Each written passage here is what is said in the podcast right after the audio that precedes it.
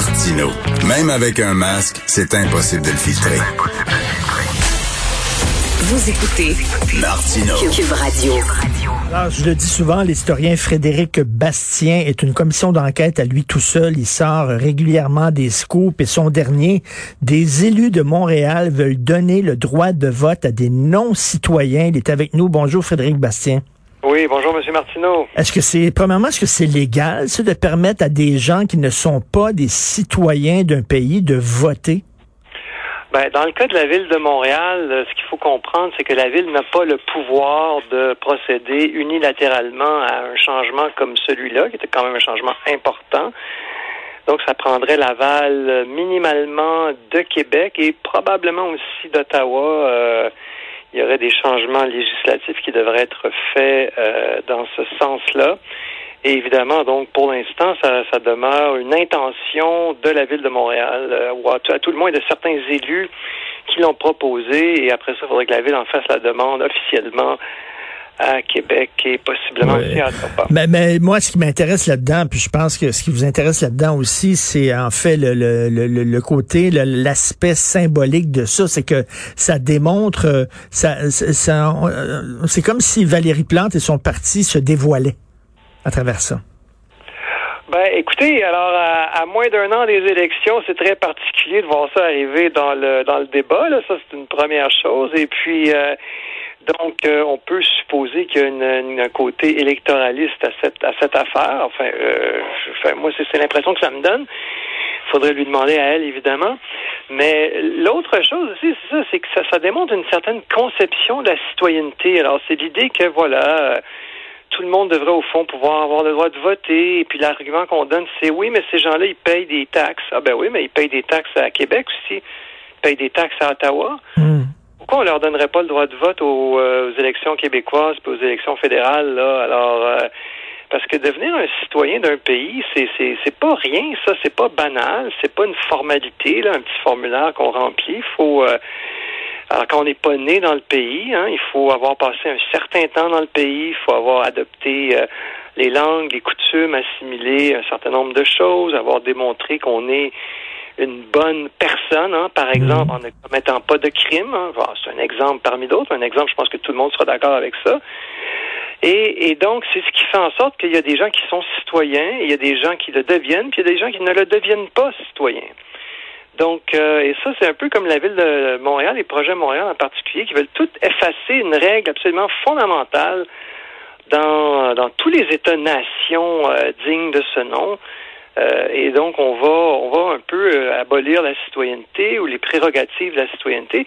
Puis, ce qui est sous-entendu, c'est que c'est discriminatoire, la citoyenneté. C'est du c'est de l'intolérance systémique. Bon, c'est c'est pas correct. Euh, abolition, ça participe d'une espèce de fantasme. On abolit les frontières, on abolit les nations, puis on fait euh, transforme l'humanité en une seule euh, on a un seul groupe. Ben oui, il y, a un, côté très naïf, très gnangnan. On, on, pense bien sûr à Justin Trudeau et son fameux tweet euh, dans lequel il invitait tous les misérables, les, miséreux du monde entier à se pointer au Canada. On va vous accueillir à bras ouverts, ce qui fait que ça, ça, ça a causé une crise au chemin Roxham, entre autres, à nos frontières. Donc, c'est ce côté-là. Euh, euh, on n'a pas, pas de citoyenneté, pas de frontières. c'est très gnangnan. Ben oui, c'est ça. Puis c'est c'est drôle ce que vous dites parce qu'on a vu que Joe Biden a fait une erreur, peut-être pas aussi grosse que ben celle de Trudeau, mais une erreur semblable il y a quelques semaines où il a dit voilà, on va on va relaxer les euh, les normes et les contrôles et pour euh, les immigrants euh, qui veulent venir aux États-Unis. Puis évidemment, ça a été vu à juste titre comme un signal, comme quoi, ben voilà, pour plusieurs personnes qui vivent dans des pays dysfonctionnels. Dans le cas des États-Unis, c'était beaucoup en Amérique latine. Ben évidemment, ces gens-là, euh, il y en a des millions et des millions qui veulent quitter leur pays. Alors, s'il n'y a pas de frontières, euh, je veux dire, euh, tous les pays de la Terre où ça marche pas bien, puis il y en a vraiment beaucoup des pays comme ça, ben ils vont tous vouloir venir. Ben oui. Et, là, on dirait, on dirait, on dirait pour Valérie Plante, et, Valérie Plante, on, s'entend, c'est Québec solidaire au point de vue municipal, au niveau municipal. Pour elle, un bon citoyen, euh, c'est pas quelqu'un euh, qui est blanc, qui parle français, puis qui utilise l'automobile. Absolument pas. Là. Elle, elle, s'adresse aux minorités euh, euh, bilingues. Elle est très, elle aime beaucoup, beaucoup l'anglais elle-même. Donc, Pour elle, le citoyen euh, rêvé, c'est ça. C'est quelqu'un d'une minorité ethnique, minorité sexuelle, qui est parfaitement bilingue et qui s'accroche pas trop à son identité francophone. Oui, absolument. Alors moi, je pense que, Québec solidaire fait du clientélisme euh, électoral et idéologique aussi. Alors, on est au service des, oppressés de la terre et les nouveaux oppressés de la terre. Auparavant, je vous apprends rien, c'était la classe ouvrière. Quand on, on parle de la gauche, disons, il y a 30 ou 20 ans, ou même 40 ans, peu importe. Mais aujourd'hui, maintenant, les oppressés de la terre, ce serait, euh, au, vu euh, des gens comme Madame Plante, voilà, les groupes minoritaires, c'est eux qui souffrent. Alors, euh, on doit tous, n'est-ce pas, reconnaître leur souffrance et puis et reconnaître qu'on est responsable de leur souffrance, hein, parce que c'est un peu ça l'idée. Et donc, responsable de leur exclusion, des discriminations que ces gens-là vivent, etc. Et donc, l'idée, justement, d'abolir la de donner le droit de vote à ceux qui ne sont pas citoyens, ben, ça participe de ça. Hein, au fond, on s'en rend pas compte, mais en leur donnant pas le droit de vote, on est, on les oppresse un peu. C'est une injustice à ces pauvres gens-là. Et donc, qui votent moins aux élections municipales, ben, ils votent pas, là, mais au-delà de ceux qui sont ceux qui sont déjà citoyens euh, votent moins et participent moins. Je parle des néo-québécois, hein, ceux qui sont les Montréalais, disons, qui sont issus de l'immigration récente. Ben euh, donc voilà, il faut euh, il faut corriger le tir et puis. Et la décision de ne pas donner le nom de Camille Lorrain à une rue à Outremont sous prétexte que c'est un homme blanc, ça, ça participe de la même vision de la société? Ben oui, absolument. Alors, ce qu'on, euh, je veux dire, ce qu'on doit faire, c'est donner des noms de rue à des gens méritants. Alors après ça, c'est pas une question de couleur de peau, c'est pas une question que c'est un homme ou une femme, c'est qu'il y a des gens qu'on pense qui ont posé des gestes qui étaient des, des, des, gestes qui ont fait avancer le Québec. Il faut, moi je pense que ce soit quand même des des, des, des faits qui, qui ont été, disons, qui ont recueilli un appui très large. Hein. évidemment, on évite de, évite de, donner des noms de rue à des gens plus controversés autant que possible. C'est pas un exercice euh, toujours facile, mais faut pas en tout cas que ça soit euh, selon des critères de couleur de peau. Faut pas que ça soit selon des critères sexuels. On, on, on, on compartimentalise la société en cases euh, et mmh. puis et ça c'est très mauvais pour la c'est très mauvais pour la, la comment je dirais ça donc pour la, concorde, la concorde sociale parce que ben oui à force de dire ah ben vous vous êtes pas assez méritant parce que vous êtes blanc, qu'est-ce que ça fait ça?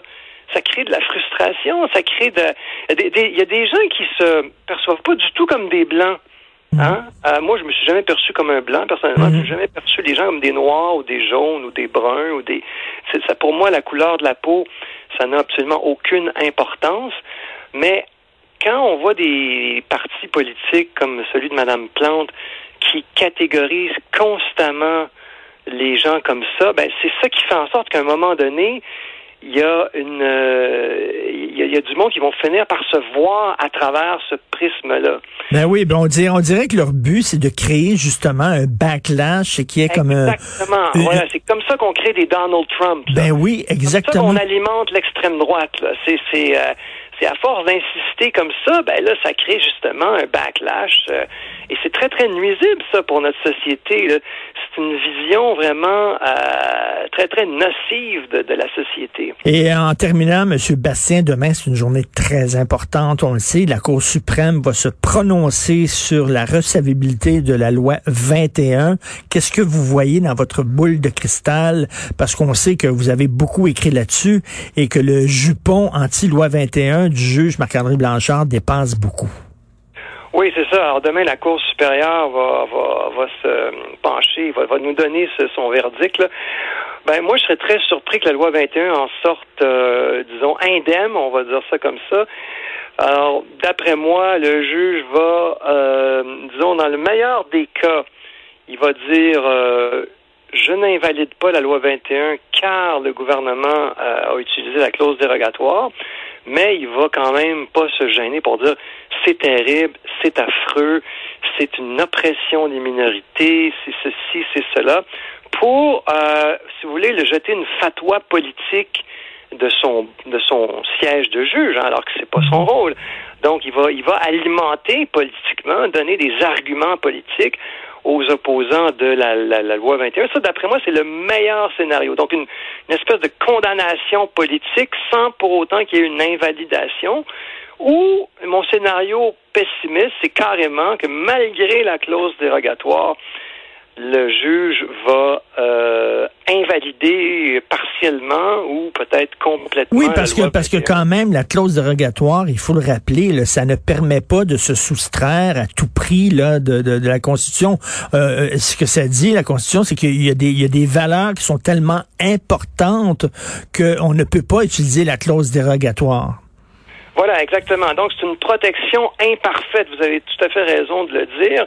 En vertu de la Constitution, en vertu de la Charte des droits, la clause dérogatoire euh, permet une protection partielle, mais c'est vraiment, il faut, faut le dire justement, c'est partiel. Alors le juge pourrait très bien euh, inventer des toutes sortes d'astuces pour euh, utiliser certains passages de la Charte des droits qui ne sont pas couverts par la mmh. défense de la clause dérogatoire et malgré tout invalider la loi. Donc, on et, et, c'est ce qu'on va, on va voir demain, ce que la CAQ a dans le ventre. Ben oui, la CAQ, euh, la, suite des choses, je pense, est assez prévisible. Peu importe le résultat, si la loi est invalidée, la CAQ, évidemment, va porter la, décision en appel en cours, euh, en cours d'appel du Québec, et les opposants, eux, s'ils perdent, vont porter la cause en cours d'appel et, après ça, en cours d'appel, encore une fois, c'est très prévisible, tout ça va se ramasser éventuellement en Cour suprême. Donc demain, ce ne sera qu'une étape. Euh, peu importe le résultat, ce sera hmm. qu'une bataille et la, guerre ne sera pas finie.